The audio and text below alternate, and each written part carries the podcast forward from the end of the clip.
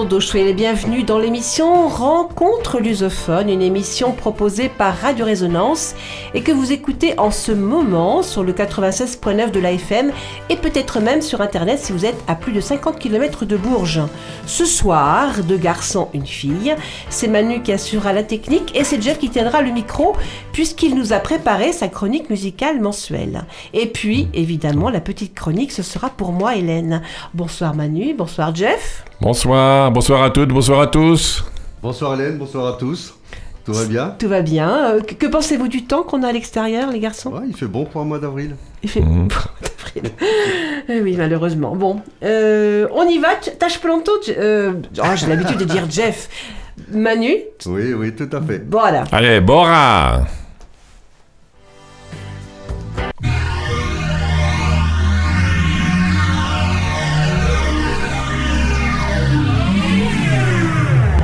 Résonance 96.9.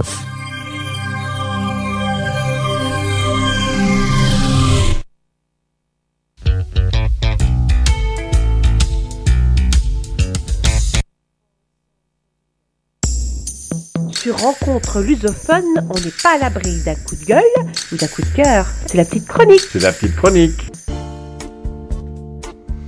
On a quelques petits ennuis techniques que l'on va pardonner à Manu, il n'a pas trop l'habitude. Tu es pardonné, Manu. Alors, la petite chronique du jour s'adresse aux tin- tintinophiles, je crois que c'est comme ça qu'on le dit, n'est-ce pas, Jeff? Tintinophiles, et à tous les amoureux de la BD.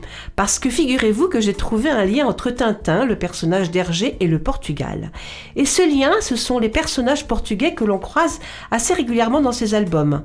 Et si, comme moi, vous êtes amoureux de Tintin ou amateur de Tintin, vous y avez sûrement croisé o Sr. Oliveira de Figueira, ce marchand portugais que l'on retrouve dans plusieurs albums de la BD. Ah, et il y a aussi l'éminent professeur Pedro João dos Santos, ce célèbre physicien de l'université de Coimbra qui apparaît dans l'étoile mystérieuse. Et petite curiosité concernant o Sr. Oliveira de Figueira, c'est que non seulement il est portugais, mais en plus il a des origines maranes. Alors pour ceux qui ont écouté l'émission de la semaine dernière avec l'interview de l'historienne Livia Parnes, euh, vous comprendrez l'allusion et le petit clin d'œil. Et c'est là où bizarrement la fiction rejoint la réalité parce que figurez-vous que o. Oliveira de Figueira est en fait un commerçant juif portugais né à Adibo sur la côte nord de l'île de Socotra dans l'océan Indien tout près de la mer Rouge, une île qui au XVIe siècle servait de pivot de commerce international et qui servait en même temps d'escale pour les navires portugais lors des découvertes maritimes.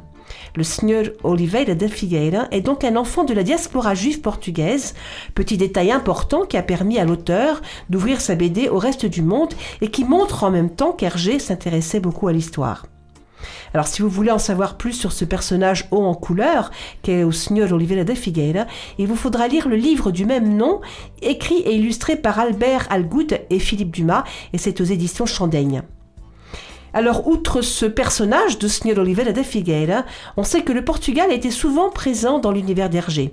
C'est d'ailleurs en portugais qu'a été traduit le tout premier album de Tintin, ce qui veut dire que la première fois que notre reporter belge s'est exprimé dans une autre langue que la sienne, eh bien, c'est en portugais qu'il l'a fait. Autre particularité qui montre l'intérêt d'Hergé pour le Portugal, ce sont les détails apportés au bateau que l'on retrouve dans certains albums et que l'auteur est allé puiser sur les navires portugais du XVIe. Hergé aimait donc beaucoup le Portugal, mais le Portugal le lui rendait bien, parce que c'est là-bas qu'en 1935 est sorti un journal pour enfants intitulé O Papagaio, le perroquet, et dont les personnages étaient fortement inspirés de l'univers de Tintin. Le magazine avait juste des teintes un chouïa plus criardes que les albums de Tintin, le découpage était un peu plus fantaisiste et les textes fortement coupés et adaptés aux grandes dames d'Hergé d'ailleurs qui se tirait souvent les cheveux en constatant la manière dont on avait changé de sa BD.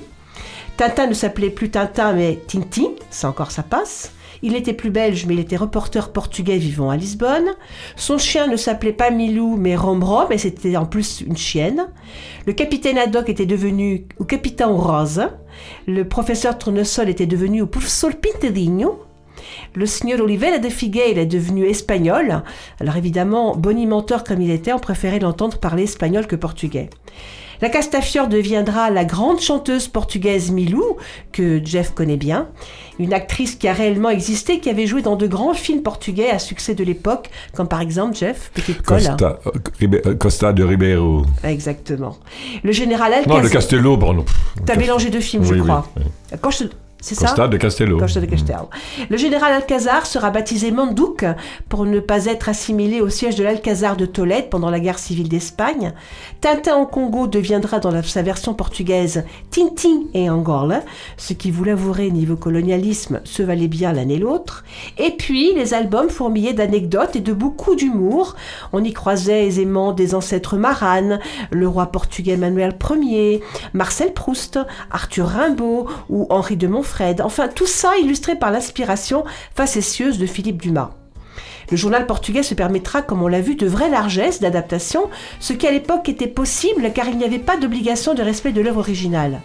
Aujourd'hui, les choses ont un peu changé, heureusement pour les auteurs, et de toute façon, avec la société Moulinsart, qui a fortement serré les vis, toutes ces adaptations, un peu tirées par les cheveux, il faut bien se le dire, ne seraient plus possibles aujourd'hui. Ce magazine au papagaï a donc débuté en 35 et a sorti son dernier journal en 49, ce qui veut dire qu'en 14 ans d'existence, il a quand même édité près de 722 numéros. Et si vous êtes intéressé par la lecture de ce magazine, sachez que vous pourrez très probablement retrouver la plupart de ces numéros et bien d'autres BD intéressantes dans une librairie de Porto. Elle s'appelle Tintin pour Tintin. Elle est située au 27 et 29 de la rue da Conceição et c'est à Porto.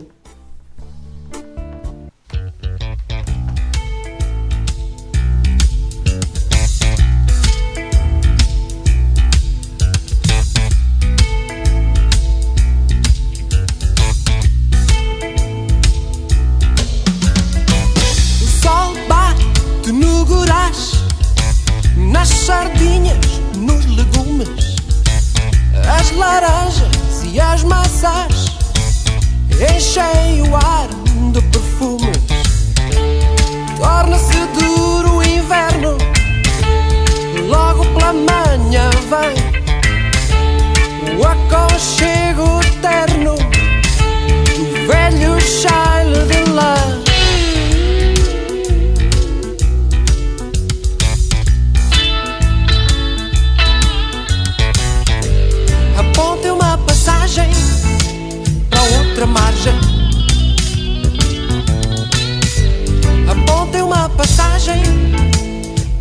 outra margem.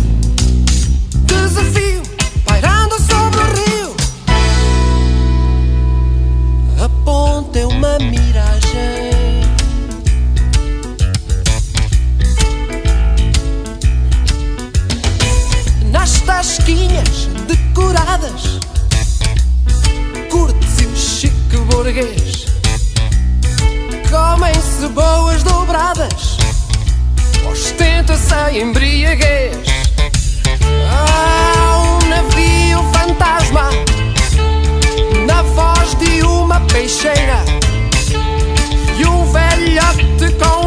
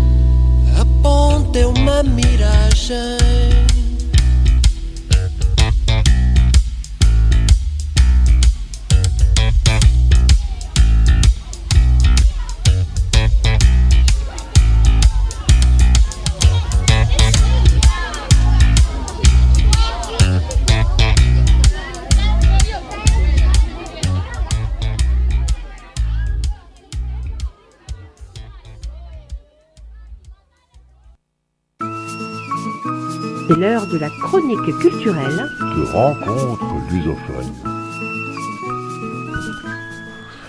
Aujourd'hui, dépaysement total, puisque je vous emmène à 5424 km de Paris.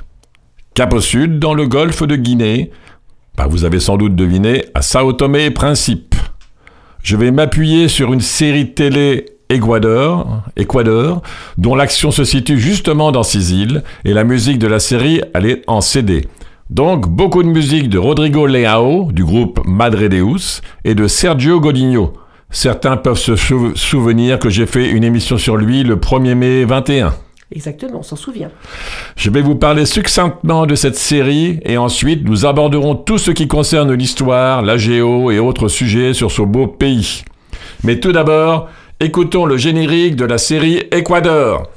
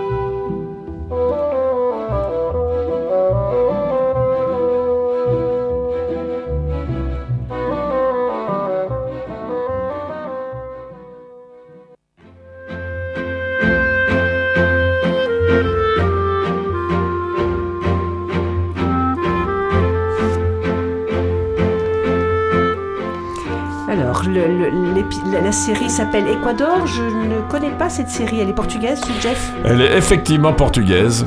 L'Équateur est une série télévisée de fiction historique, de drame et de romans, produite par la chaîne TVI, basée sur l'œuvre Équateur de Miguel Souza Tavares. Elle est sortie en décembre 2008 sur TVI. Au Brésil, la série est diffusée pour la première fois en octobre 2011 sur TV Brasil en portugais brésilien. Ça, a tout l'air d'une novelas. Et ça parle de quoi? Bah, nous sommes en 1905 et Luis Bernardo Valenca, un célibataire de 37 ans et propriétaire d'une petite compagnie de navigation, se délecte dans la haute société de luxe de Lisbonne. Mais sa vie est bouleversée lorsqu'il va être envoyé dans la plus petite colonie du Portugal, l'île de Sao Tomé et Principe. Doté d'une vision stratégique, il s'aperçoit aisément que les puissances étrangères tentent, sous le couvert d'un humanisme hypocrite, d'éliminer la concurrence des producteurs portugais de cacao. En affirmant l'utilisation illégale du travail des esclaves et en encourageant le boycott de l'achat du cacao de Sao Tomé. Mais la réalité n'est pas différente de celle des autres pays colonisateurs. Luis Bernardo écrit un article dénonçant la situation et est invité par le roi Don Carlos lui-même à occuper le poste de gouverneur des îles de Sao Tomé et Principe pendant trois ans. Il est chargé de vérifier s'il y a ou non du travail par des esclaves dans cette colonie et de convaincre le consul anglais que le travail esclave au Portugal appartient désormais au passé. Ici sont liés les, les aspects historiques et personnels de l'œuvre. Il est facile de conclure que Luis Bernardo devra faire face à certains des plus importants producteurs de cacao portugais, et il n'est pas certain que, compte tenu de l'instabilité politique qui existait à l'époque, il aura un soutien total de Lisbonne dans l'exécution de cette tâche. Sur le plan personnel, c'est là que, pour lui, l'amour se révèle. Mais comme dans toutes les choses de la vie, même l'amour n'est pas toujours certain. L'un des points forts de cette œuvre est précisément le parcours individuel, dans le sens intérieur, du personnage central, Luis Bernardo. Disons, ça a l'air grandiose tout ça. Tu as une idée du coup de ce qu'a coûté la série? Considérée comme la plus grande production télévisuelle portugaise, la série a coûté 5 millions 7 d'euros. La production comprend 30 épisodes tournés dans 5 pays, impliquant 120 acteurs, près de 500 techniciens et des milliers de figurants.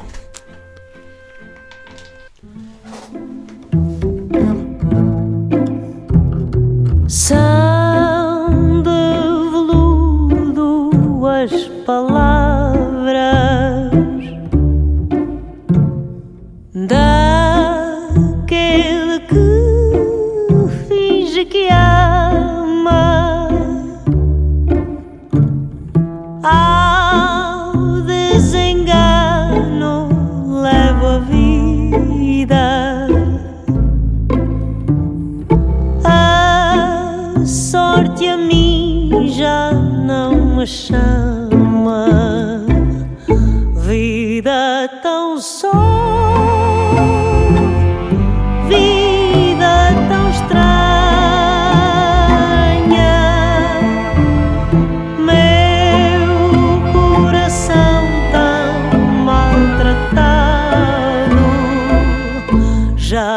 faz chorar.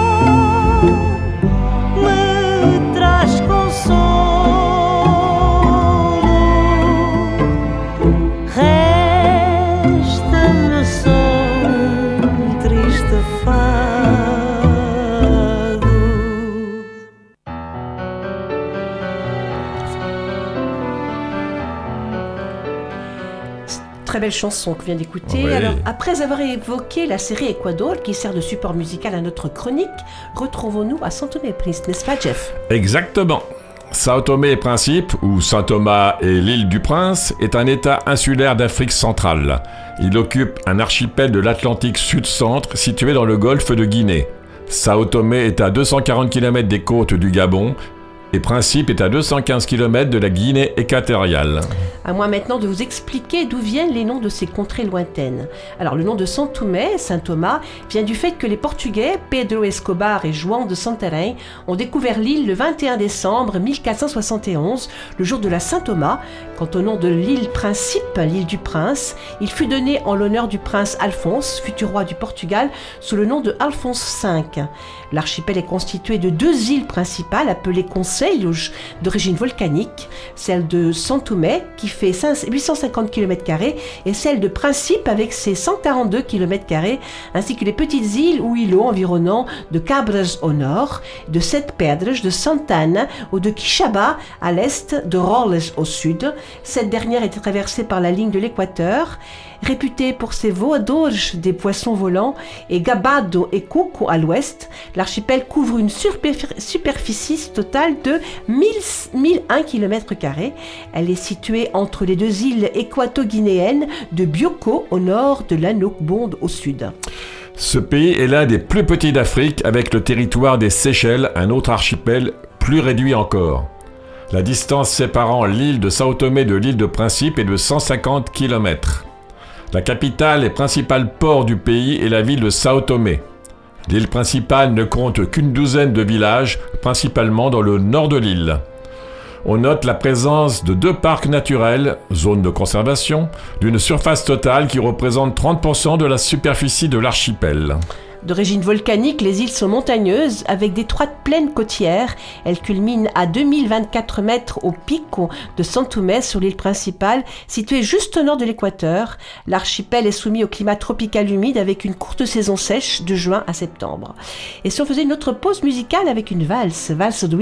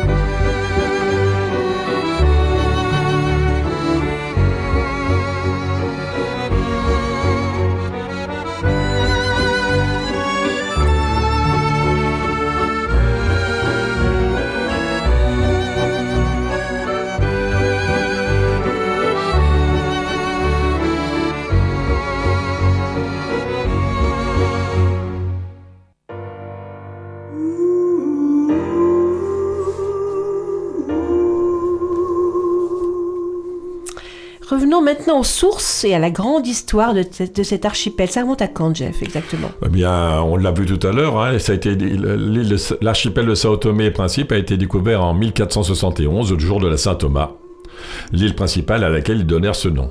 Donc à la fin du XVe siècle, les Portugais ont peuplé les îles de- des condamnés, ou degradados, en d'autres mots, de- des personnes dégradées. Il s'agissait en réalité de juifs contraints à l'exil par l'Inquisition, les nouveaux chrétiens ainsi que des esclaves amenés d'Angola.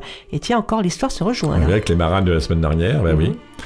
Les produits manufacturés, étoffes, verroteries, alcool, armes à feu, etc., en provenance du Portugal, étaient échangés contre des esclaves provenant d'Afrique ou de royaumes vaincus.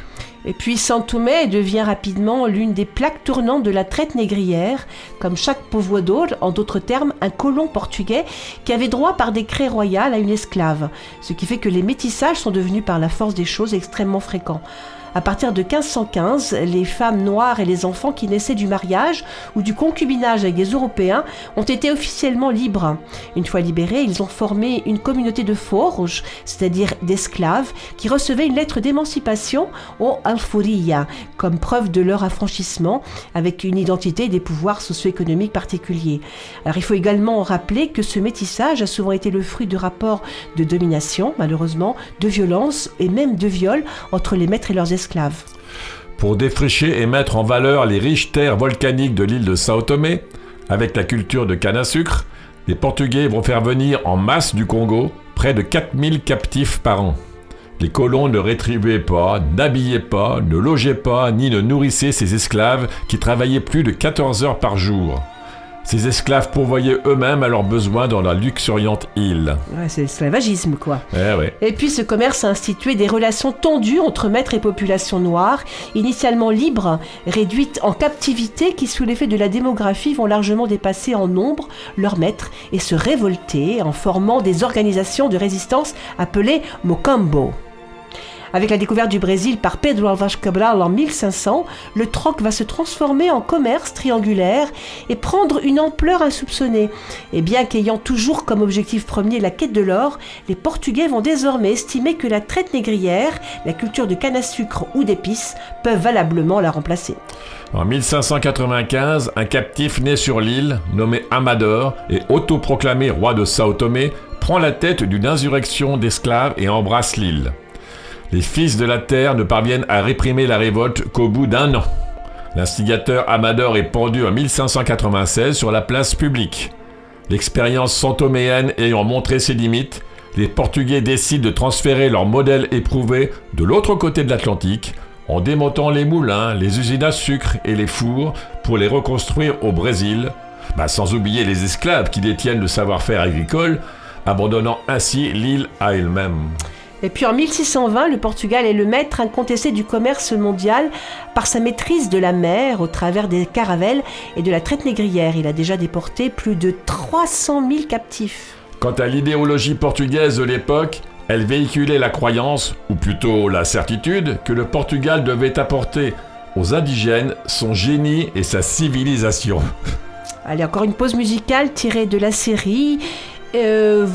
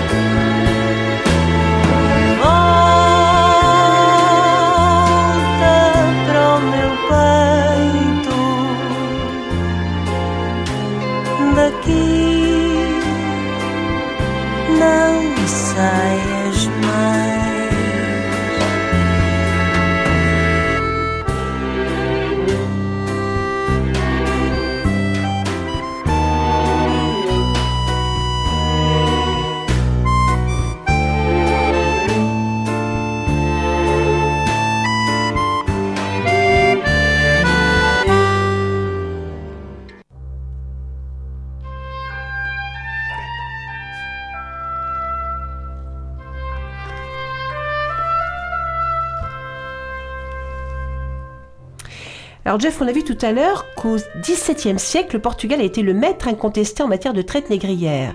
En quelle année, sais-tu en quelle année l'esclavage a été, aboli sur l'archipel? En 1876, l'esclavage est aboli sur l'archipel. Au tournant du XXe siècle, l'archipel de Sao Tomé et Principe était devenu l'un des principaux producteurs mondiaux de cacao. À partir de 1933, l'Estado Novo de Salazar durcit le régime colonial considérablement. Et c'est là que le Portugal a instauré son régime de l'indigénat aux Noirs et Métis, qui constituait tout de même 98% de la population. Un fort pourcentage que l'on s'empressa de priver d'instruction, réservé euh, aux Portugais, les dits civilisados, entre guillemets évidemment. Par la même occasion, on les a également privés de tous leurs droits humains. Seuls les assimilados, c'est-à-dire les citoyens assimilés, qui regroupaient les Métis et quelques Noirs, ont eu accès à l'instruction en portugais. Les autres autochtones furent soumis aux travaux forcés, à l'interdiction de circuler la nuit, aux réquisitions, aux impôts sur les réserves et à un ensemble d'autres mesures tout aussi répressives telles que les châtiments corporels.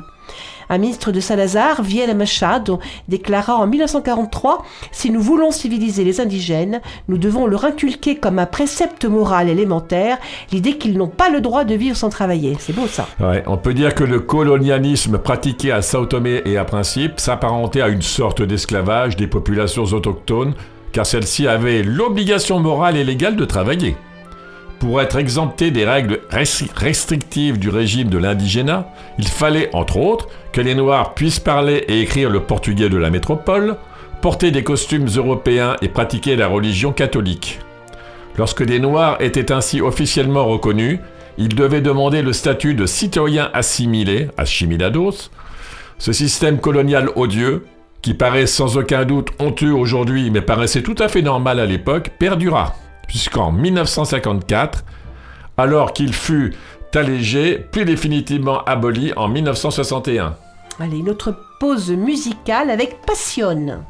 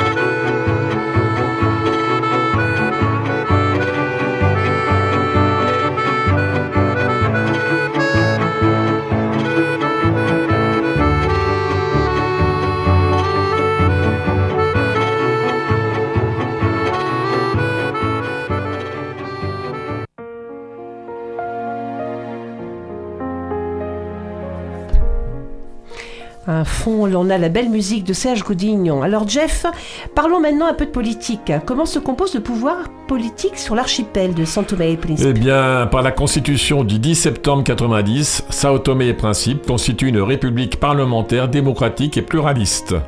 Le pouvoir se partage entre le président de la République, élu pour 5 ans au suffrage universel direct et rééligible une fois. Le Premier ministre, élu pour 4 ans au suffrage universel direct et rééligible une fois. L'Assemblée nationale, composée de 55 députés, élus pour 4 ans. Sao Tomé et Principe est divisé en deux provinces, subdivisées en sept districts. La première province, celle de Sao Tomé, correspond à l'île du même nom et est composée de six districts. Água Grande, Lubata, Mesoki, Lem- Lemba, Cantagayo, Kawe. Et la seconde, la province de Principe, correspond-elle aussi à l'île, à l'île homonyme et ne compte qu'un seul district, Pagwe. Principe constitue un territoire autogouverné dont le président est Philippe Nascimento depuis 2020. Continuons toujours dans la musique de la série Quado. Sei vem de, não se vem de volta.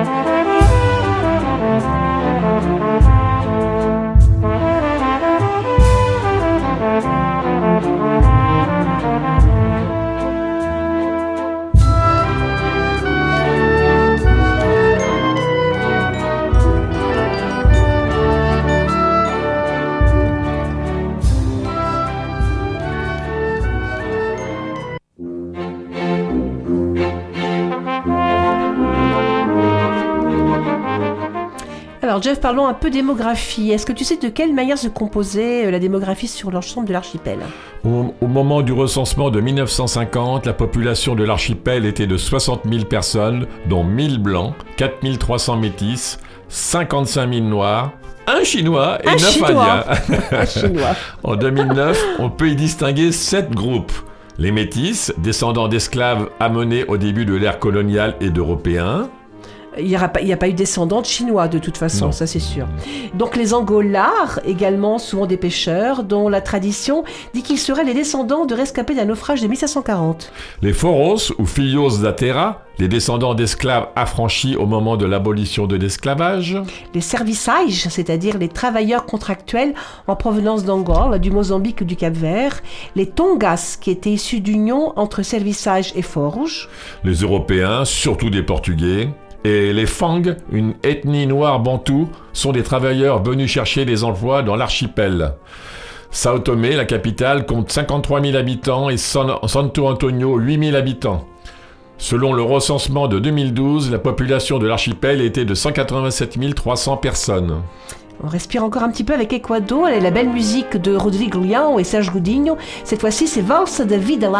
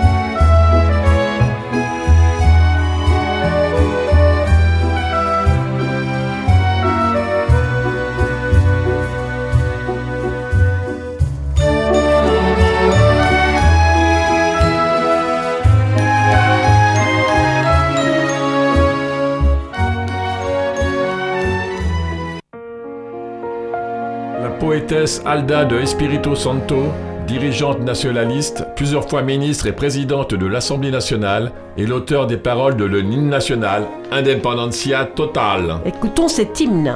On y va.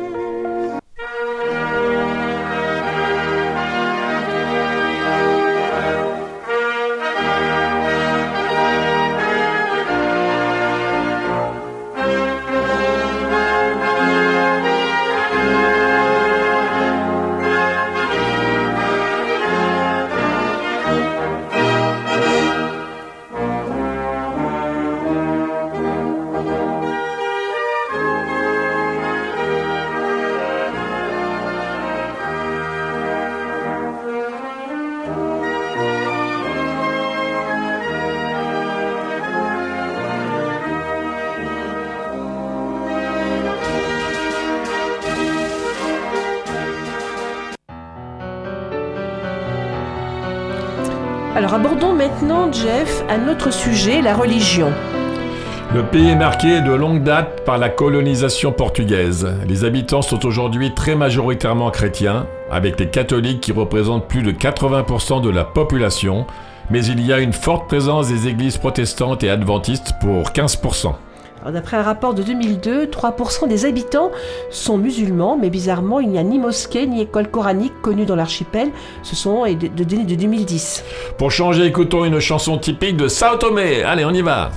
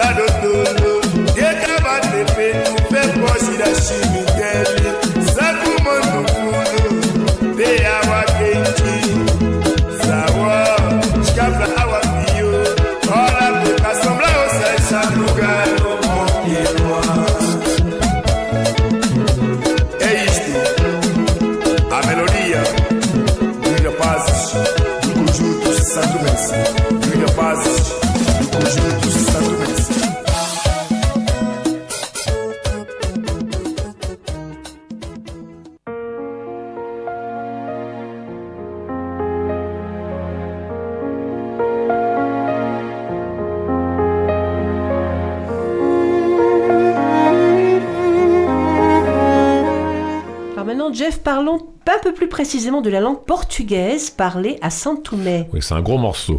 Le portugais est demeuré la langue officielle des îles après l'indépendance.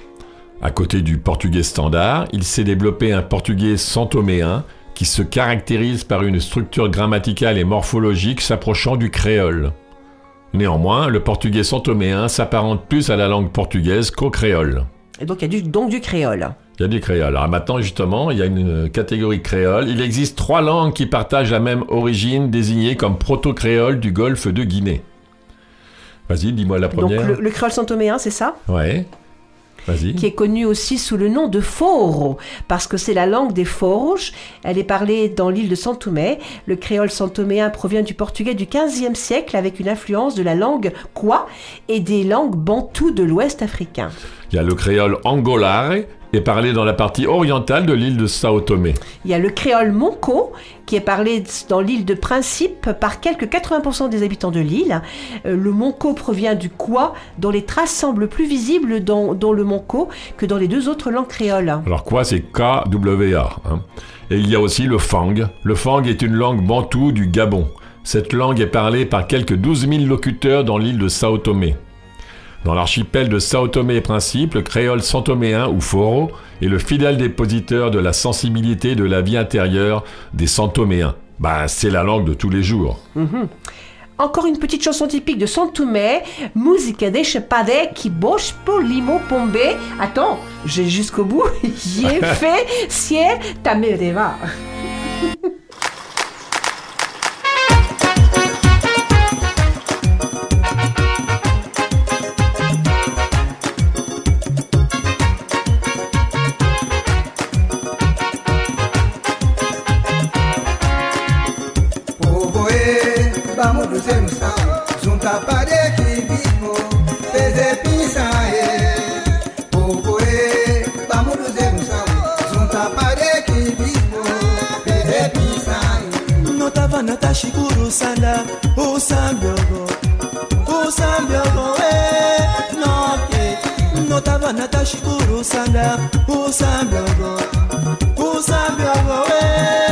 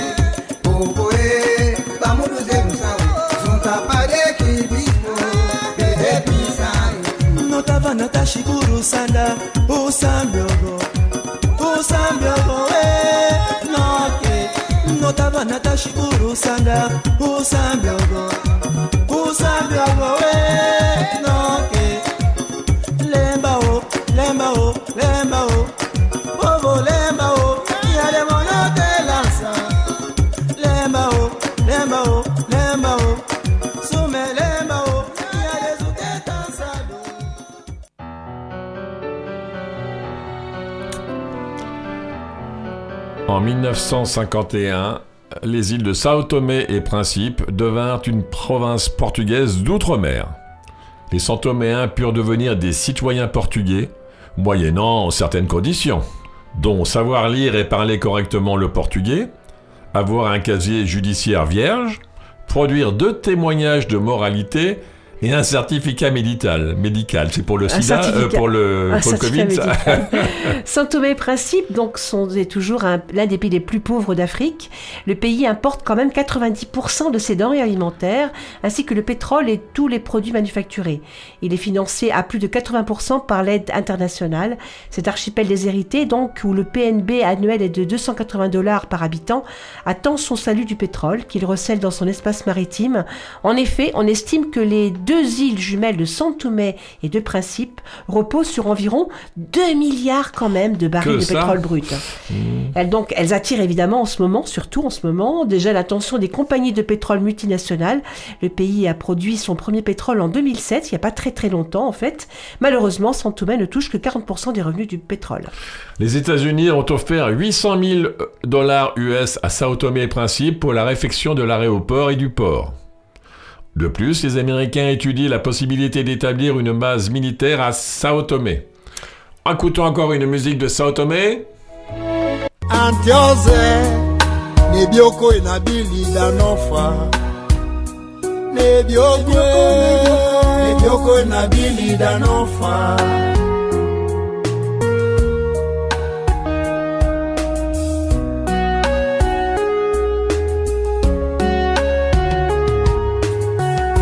fraca, paga conta, família não faz. Banco Central atakwine kasuza bonaka labefa Banco Central olakwine kapishi pombonaka dinefa Banco Central benchi dine bonaka Mídia, mijafa Banco Central Aquece, kuma mondushi nakaba bokafa bankosentralisa modosu metagika na nwa ye bankosentralelu negosio na kapota munja dufa bankosentralilashekasa jelu danzuboku nosakwe bankosentralividanokasaklesidwanteka desaza bankosentralileshimeboka penoni peki mofanyaza banko centrali. Odingesa kuvonte diflamodami banko centrali. Amisobidakala punda klosonge kaflebemu banko centrali. Avolembla kuma bosoka manani tudu bankue banko centrali. Sena sablumeluve kukwa sedafa banko centrali. Asesa manyadi yanzubotejazae central ngomoliaze vungumu na kamolefa e banku centrali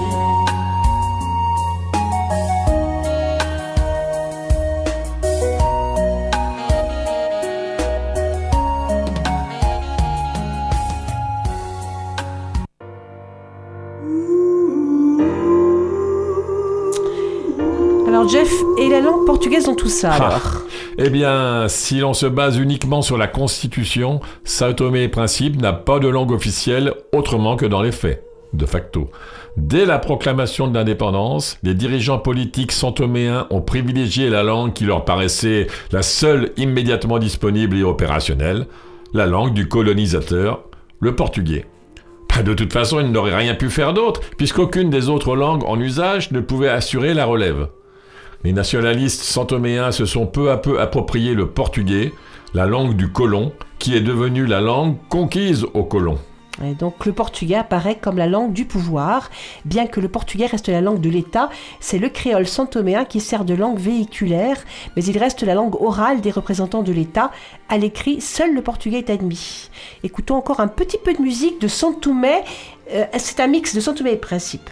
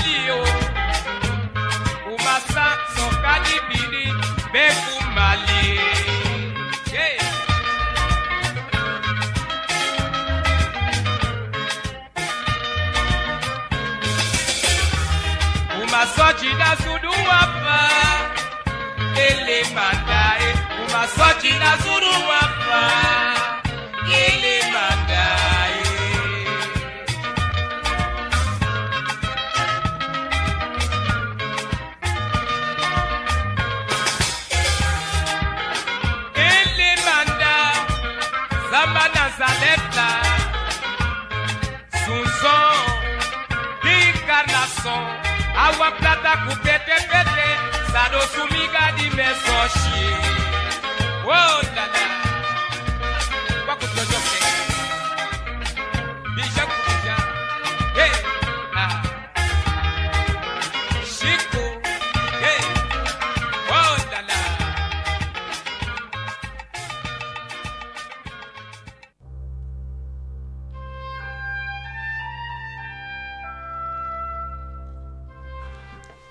La République de São Tomé et Principe possède l'un des taux les plus bas d'analphabétisation du continent africain, autour de 80%. L'alphabétisation se fait donc en portugais et se poursuit dans cette même langue pendant l'enseignement secondaire. Comme on doit s'y attendre, il n'y a pas de place pour l'enseignement des langues locales, que ce soit pour les trois créoles ou le fang.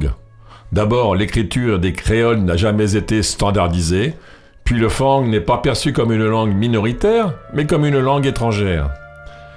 La liberté de la presse est reconnue par la Constitution. La plupart des médias sont en langue portugaise. São Tomé dispose d'une radio nationale qui émet 17 heures par jour et une télévision nationale qui émet 5 à 6 heures quotidiennement. Il faut aussi noter que depuis 1990 1999, Radio Régionale de, Principe a commencé à émettre. Mentionnons également RTP Africa en portugais et Radio France Internationale en français et même TV5 en français. La petite république fait partie de la communauté des pays de langue portugaise, mais aussi membre de la francophonie. Compte tenu que l'archipel est situé en face d'États francophones comme le Cameroun, Gabon et le Congo-Brazzaville, cela peut se comprendre.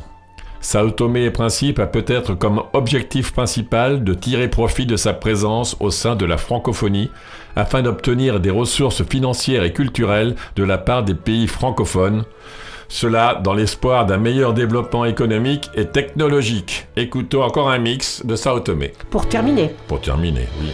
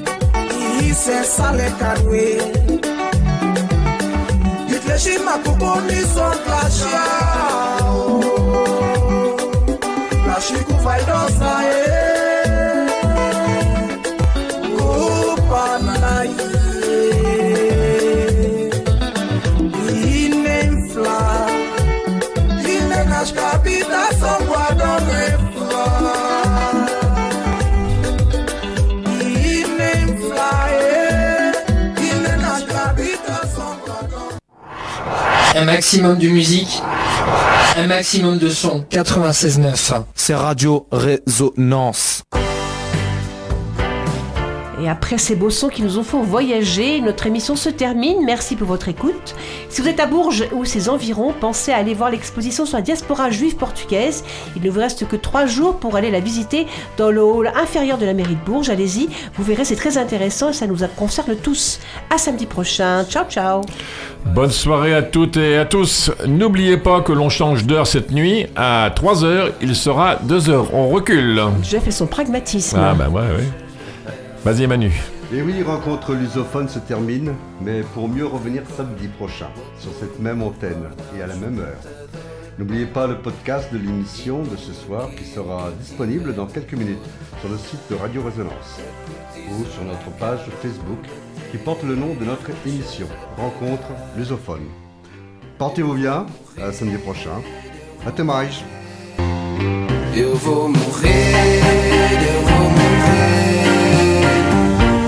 tangible